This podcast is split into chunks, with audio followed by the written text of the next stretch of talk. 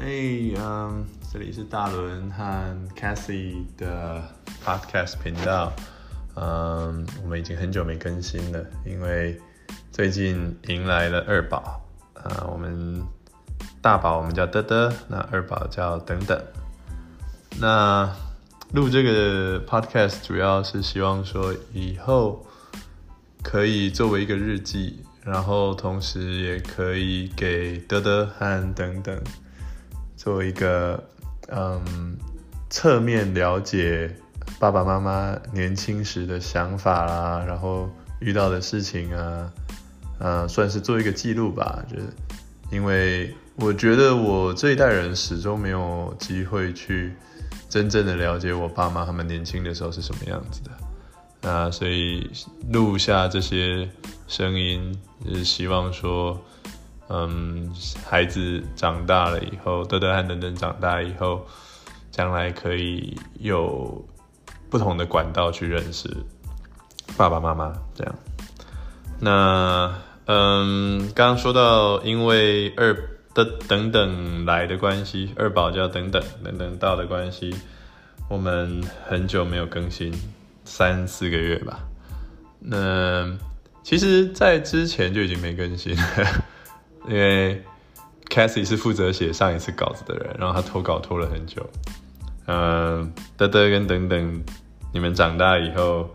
就会知道为什么妈妈 对于有些事情会很拖。那反正 anyway 还是决定自己把这个 podcast 继续录下去。嗯，也不是特别为了什么，但就觉得说算是记录自己的一个生活吧。那，嗯，第一次听到这个频道的观众，如果说有这个听众，真的有听众的话，呃，我们是生活在湾区旧金山湾区的一对工程师夫妻。那现在带着两个宝宝，呃，是 two under two，他们英文里面说 two under two，就是说，呃，两个宝宝都是两岁以下的。对，那，嗯、第二次的生产过程，其实比第一次起来是要轻松很多。那当然了，照顾宝宝是另外一回事。不过我们可以以后再讲那个照顾宝宝的问题。哎，所以之所以叫等等，是一方面是跟的的有一个比较呃相同的音，有一个相同的的的音嘛，那叫起来比较顺口。然后另外一方面是。呃，等等，你在妈妈肚子里的时候踢得真的很凶，真的很凶，就是妈妈肚皮都被你撑起来一一块这样，感觉像是异形住在里面，你知道吗？然后感觉你的性子很急，希望你可以慢一点，所以取名叫等等。啊，但这种东西就像名字里面有个财，不一定代表就会有钱。你的话，就虽然叫等等，可是你在妈妈三十八周又两天的时候，你就你就 check out 了，那比德德还要早一个礼拜。德德是三十九周又一天嘛。那只是说这次经验很不一样，因为德德是拖到那时候开十指，我太太已经开了十指，然后都没有破水。然后是一直到最后，医生用那个一个塑胶钩把羊膜给戳破。那等等的话，它发动的信号就是先破水啊，所以我们其实是第一次碰到破水。那一开始我太太还以为说是，哎，好像分泌物比较多，擦一擦就好了，这样。只是我想说啊，反正去医院看一下嘛，那大不了就被人家退货回来再说，这样。嗯，也是运气好，呃，我们进医院不到半个小时。那羊水整个就哗啦啦啦啦流出来。那本来是要检查说，诶，这个到底是不是羊呃那个羊水啊，是不是可以入院啊？这样。然后那个护士一看，检查的护士一看到说羊水流成那个样子，就说，哦，这不用检查了，你直接住进来就可以了。对，那因为是第二次生了嘛，所以很熟了。然后我们就很简单，行李就一个随身包。一个随身的那个背包，然后就去了。然后里面就有装那个等等出院的时候要穿的衣服和包和那个包巾啊，swaddle swaddle 巾这样，然后还有一些我们想吃的东西，零食啊，然后月饼啊之类的。那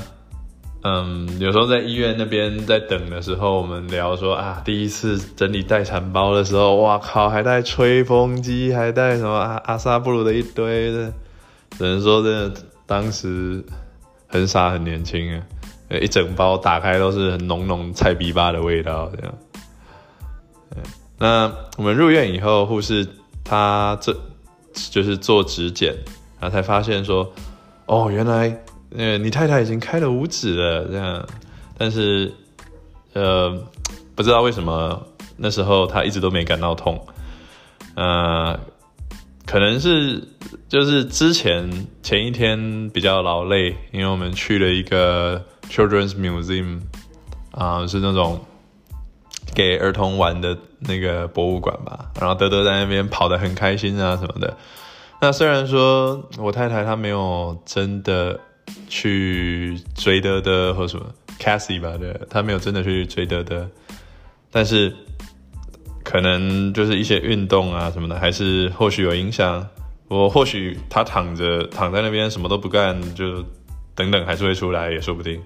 有这种事情永远不知道。但是 anyway 这种事我们是不会让长辈知道的，因为嗯，就如果让让我妈知道的话，她一定就会开始念说啊，早就跟你说胎动胎气不要动到啊，要顾好啊什么什么，对。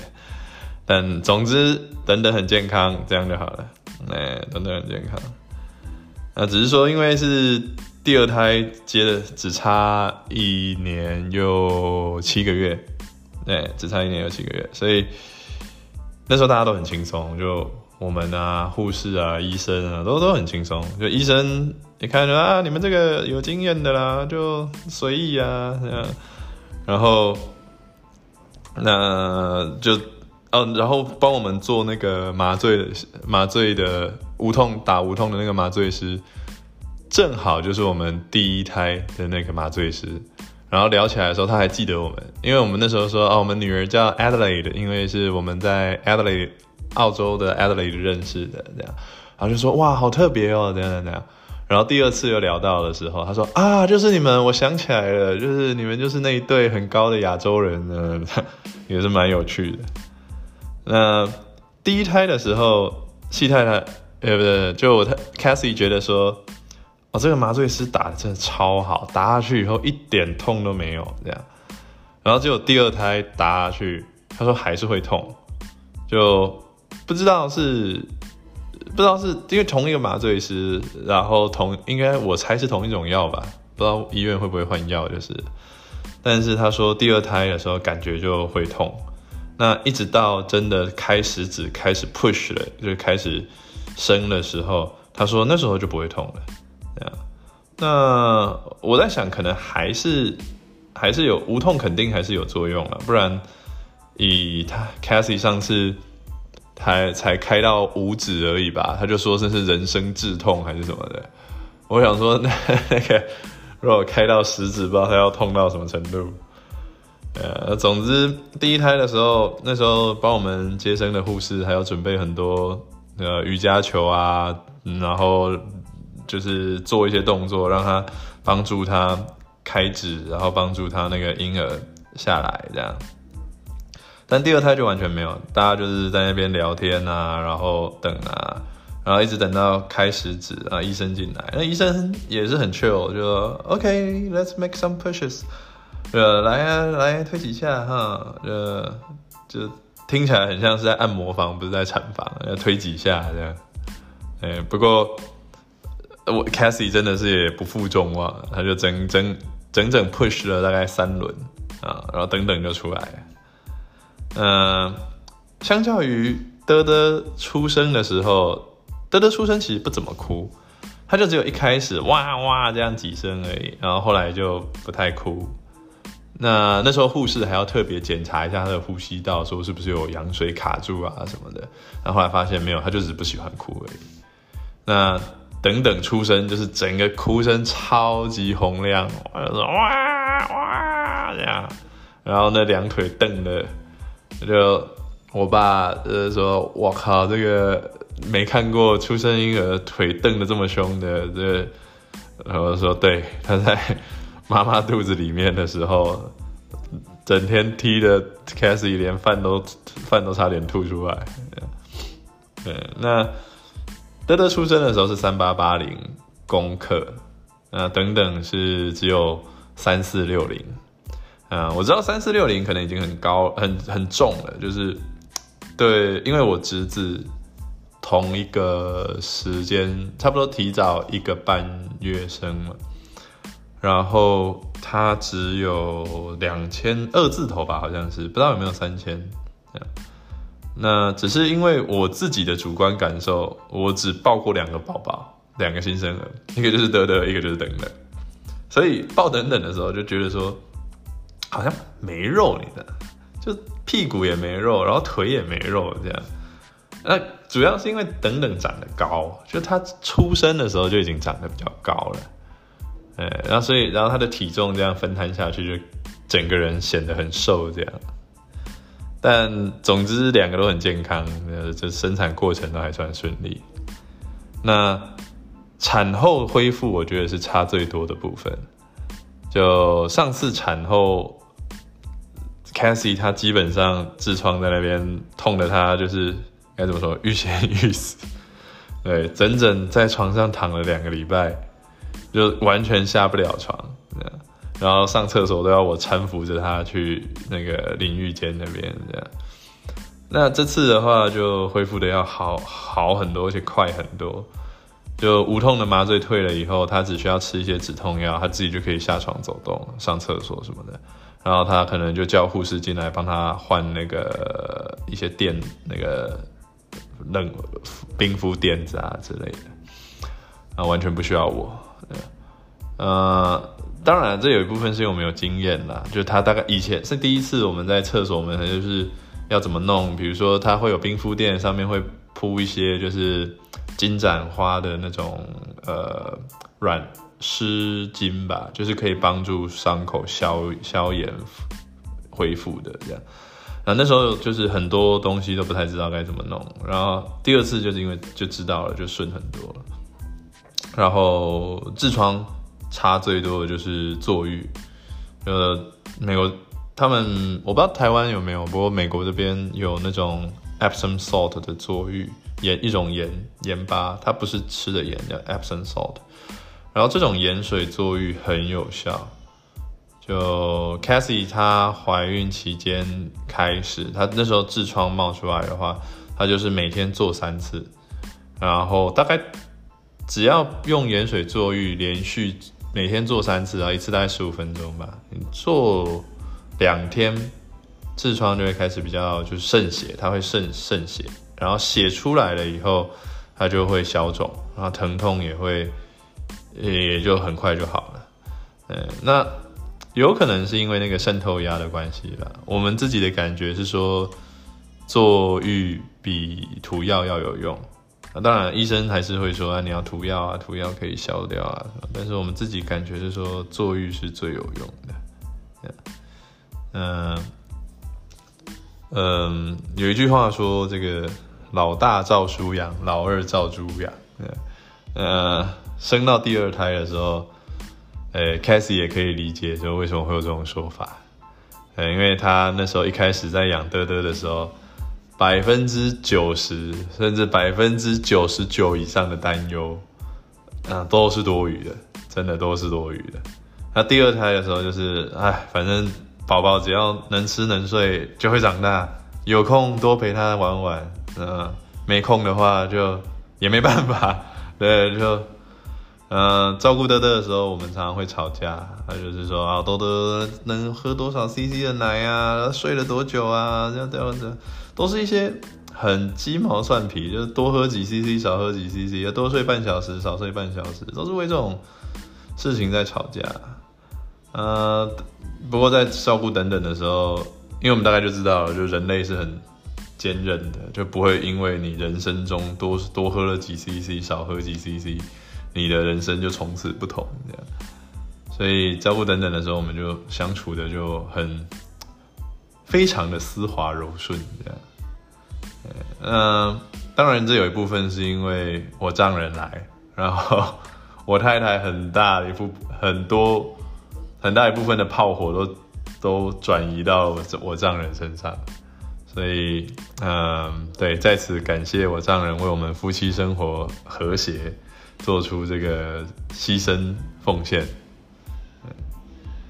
那尽管说在养等等的心态啊放松了很多，可是该做的事情，比如说你该喂的奶啊，你该换的尿布啊都不会少，那就还是会在那里。对，所以。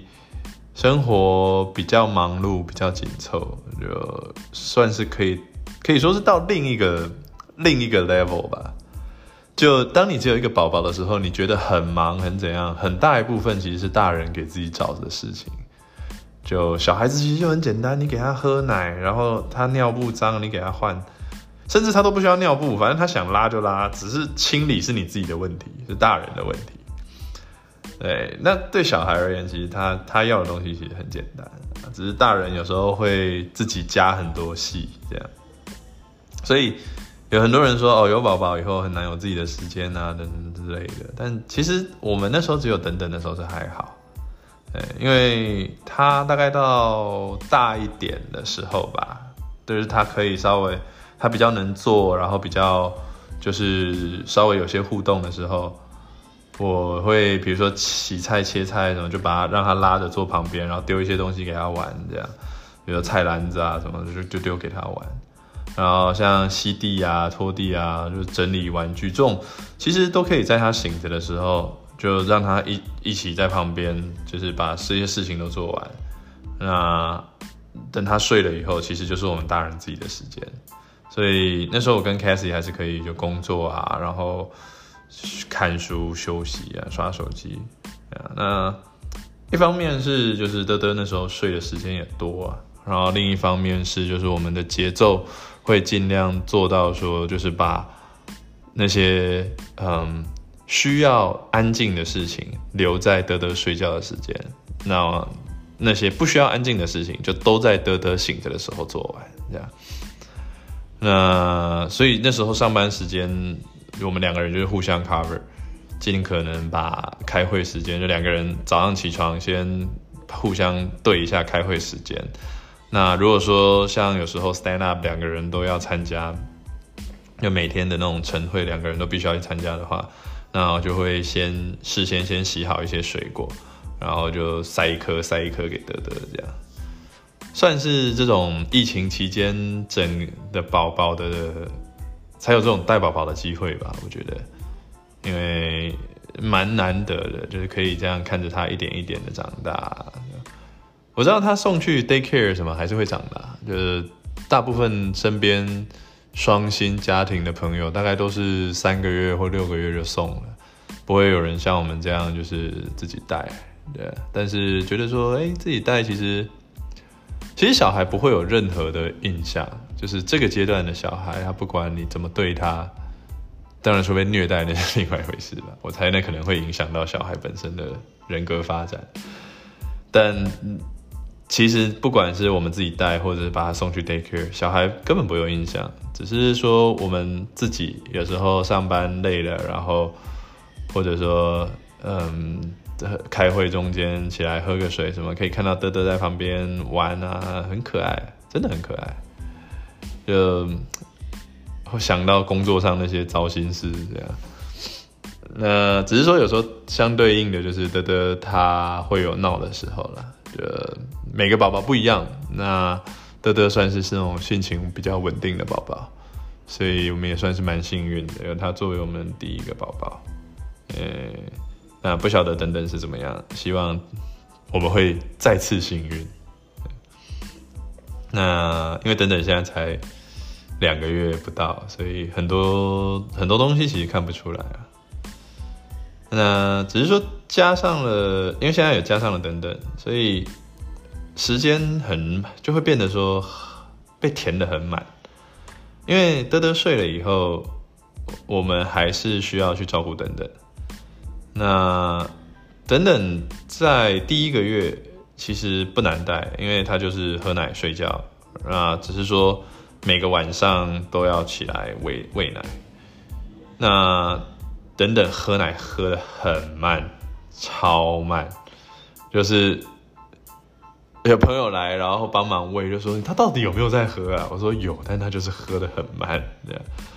那新生儿差不多都是两个小时到四个小时就要喝一次奶。那等等喝的慢，然后嗝又很难拍出来，啊，所以说差不多半夜每一次喂奶加上拍嗝，大概都是一个小时多，啊。你想半夜起来就一个多小时在那边，然后如果再加上暴食，然后需要换衣服之类的，那你另一个人就得也起来帮忙。那相较于德德，德德那时候就是不管有嗝还是怎样之类，他就是一罐奶给你喝到底，然后之后呃，然后该吐的吐一吐，然后就睡觉这样。那等等就是只要有嗝，他就不喝。就停下来，然后那边呃哭啊什么的，然后就一定要把歌拍出来了，然后才开始慢慢愿意这样舔一下奶嘴，慢慢吸一口两口这样，就还蛮有趣的，只是说比较比较难喂，嗯，那这种照顾新生儿这种半夜起来的的生活，会让你的睡眠变成是那种。大概都是一个小时到两个小时这种短睡眠，就你们一个晚上的睡眠会被切切切切切成就是大概三四段这样，然后中间可能都是醒来一个多小时这样，所以那时候持续大概一个礼拜以后吧，就我的就觉得说，哎、生理时钟又变到那种比较奇怪的状态，就是你不知道到底这件事今天、昨天还是前天还是明天，这样就是有时候时间线会很模糊。嗯，那我不确定生理时钟的关系，还是因为只是因为一个晚上要起来很多次，所以你不太确定到底我这次起就是这次起来到底是哪一天的这样这种感觉。那不管怎么说，毕竟等等等等是第二个宝宝嘛，所以之前就已经有经验，那也有预料到，有时会有这种就是半夜一直起来的状况。那只是说没预料到的是，德德突然生病了，然后。人生中第一趟去了急诊室，那他生病是在差不多 Cassie 月子的第三个礼拜的时候，啊，德德那时候去公园玩，然后被传染了某种感冒病毒吧，啊，连续发烧了就大概一个礼拜，然后这个病毒又传给我，导致我也开始跟着发烧、咳嗽这样。然后，尤其是咳嗽，因为我本来就肺虚，肺很肺老鬼这样，所以我只要一讲话，那时候只要一讲话就就咳个不停，呃，真的是没有办法控制的那种咳，呃，快把肺给咳出来这样。那也不知道这种是什么，这个是什么病毒，就是那时候我去检查，我们一开始那时候是因为一直烧，烧了一个礼拜，然后每天都吃那个泰诺。那个儿童那种婴幼儿的退烧药，对，美国这边医生就是你宝宝有什么问题，医生就是哦吃泰诺，呃吃泰诺，然后那时候只是那时候烧一个礼拜，烧到我们觉得实在是有点不放心，呃，所以就带德德去看医生。那我们那时候看医生是看那个 urgent care，呃，因为美国这边医生他是说你。会先去 urgent care，除非说你一开始就非常紧急，就断手断脚啊，或者说那个心脏骤停啊这种的，那你可能就直接去急诊室，就 emergency room 这样。那如果不是那种那种情况，只是像我们突然需要看医生，那就是去有些就是去 urgent care。那有些如果说可以约到自己的医生，就会约自己的医生。那只是，嗯，美国这边有时候医生真的不是很好约。那 urgent care 那边的医生就检检验了一些那个德德的的咳嗽啊、鼻涕啊这些送去检验，然后说，哎，这不是流感，不是流感，也不是 COVID，那你们去急诊吧，不然我这里也不知道发生什么事。这样，那我们在急诊，后来我们又开车去了急诊，然后在急诊那边等了两个小时。整整两个小时才等到病床。啊，等到病床以后，又等了整整一个小时才等来医生。然后那个医生做了一模一样的检验，跟前面一个证明说前一个医生检验的结果没有错。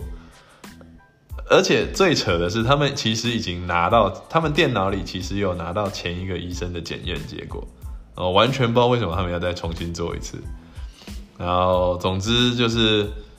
让护士帮我们就是嘚嘚吸了一下鼻涕，然后就说啊，那你们可以走了这样。那当然，护士吸鼻涕是比我们专业很多，我们就是拿支姆斯那个吸一吸这样。但护士的话，就是他们有机器，然后加上他会用生理食盐水灌进去，然后那个清一清，就吸得很干净这样。但总之，你们大概大概也可以想象说，就是德德会哭成什么样子。那那时候是大概晚上十一点，然后正好是医生交班的时候，所以我们出院的那个，就他要给一个医生要给一个出院的报告，我们拿了才能走，这样。所以我们在那边等了一个小时，嗯，他们可能在做交接还是什么的，然后。等完以后，突然医生又进来问我们说：“哎，你们烧了一个礼拜，也有可能是尿道感染，要不要做个尿液检测？”这样。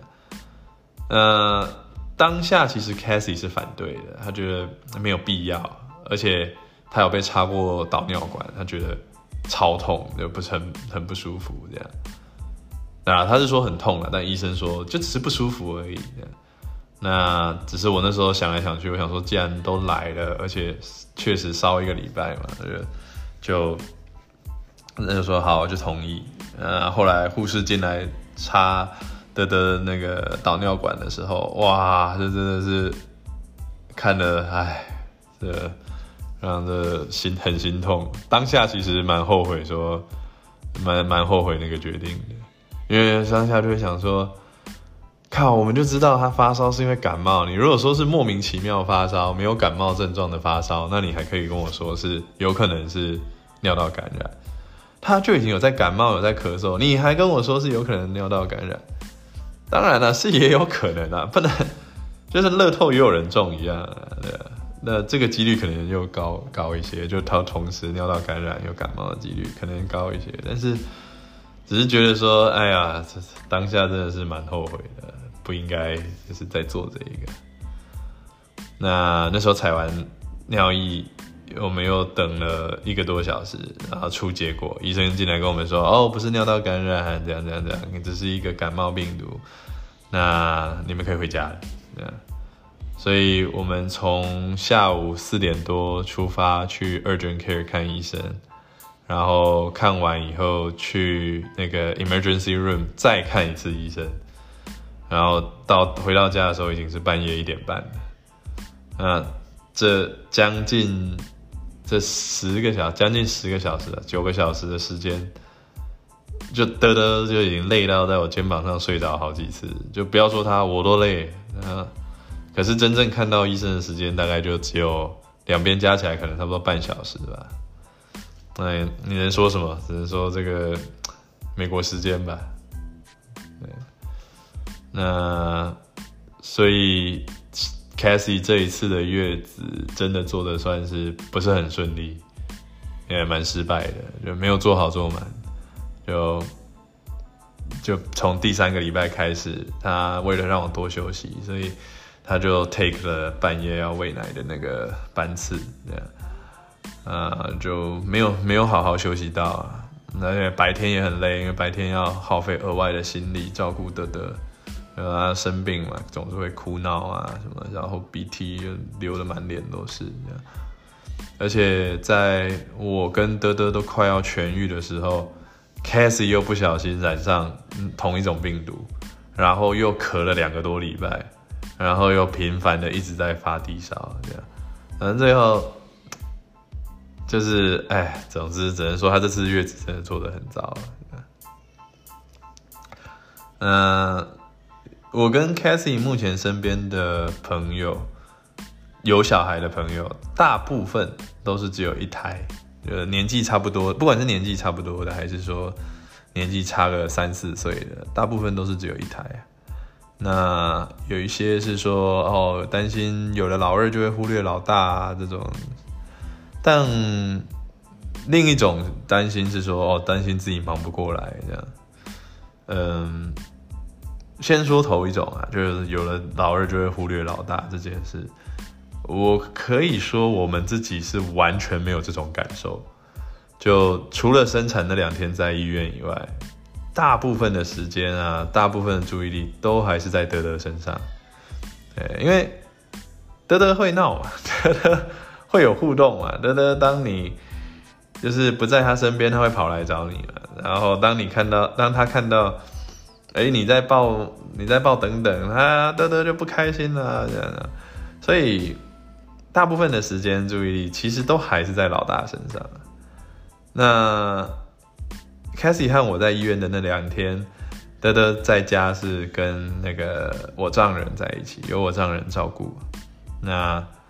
我丈人是说，他那两天特别乖，特别听话，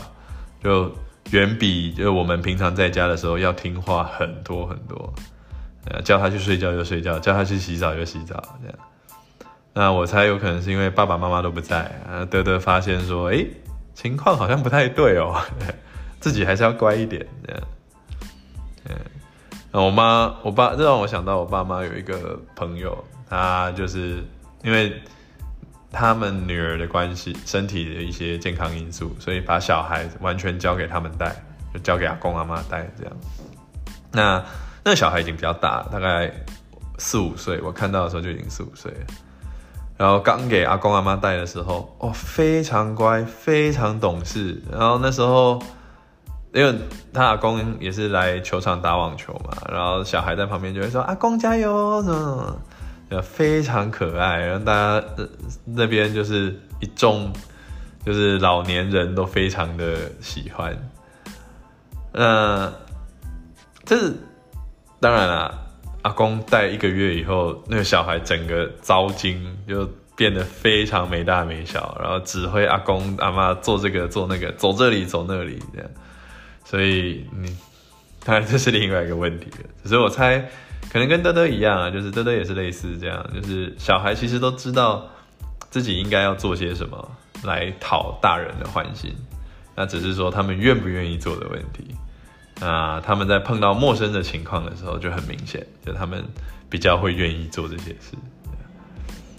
那话说回来，就是我们在等等身上花的时间哦，远远没有德德多。因为德德那时候就是只有一个嘛，所以上班有空就会陪着他，大概拉拉手啊，动动腿啊这样。但等等现在一个月了，我上班中即使有时间，大部分都还是陪德德。那通常是只有等到晚上德德睡着了以后，大概九点多到十点这段时间，然后才会就是来帮等等做运动啊这些。嗯，这其实蛮无奈的，因为德德一开始看到我们抱德德、抱等等的时候，他就会吵着要抱抱，然后或者是就开始哭啊、哭闹啊，这样就很明显会在吃吃醋。所以当然最近已经比较好了，大概一个月的适应期吧。我觉得他已经比较能接受说，就我们抱着等等在喂奶啊这些的。呃，总而言之，我觉得说起来是有一点对不起等等了，呃，只能说这个会吵的小孩有糖吃这样。那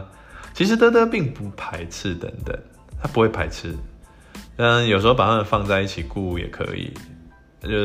如果说等等只是躺在旁边或趴在在睡觉啊什么的，然后德德其实在那边玩，他有时候也是会过去看一下，然后在那边妹妹等等，也蛮可爱的。但问题就在于说，他有时候会哭闹，就比如说吃饭的时候，如果刚好碰到等等需要喂奶，啊，Cassie 抱着等等喂奶啊之类的，德德就一定会要闹着要在我腿上吃，就一定要坐我腿上吃。那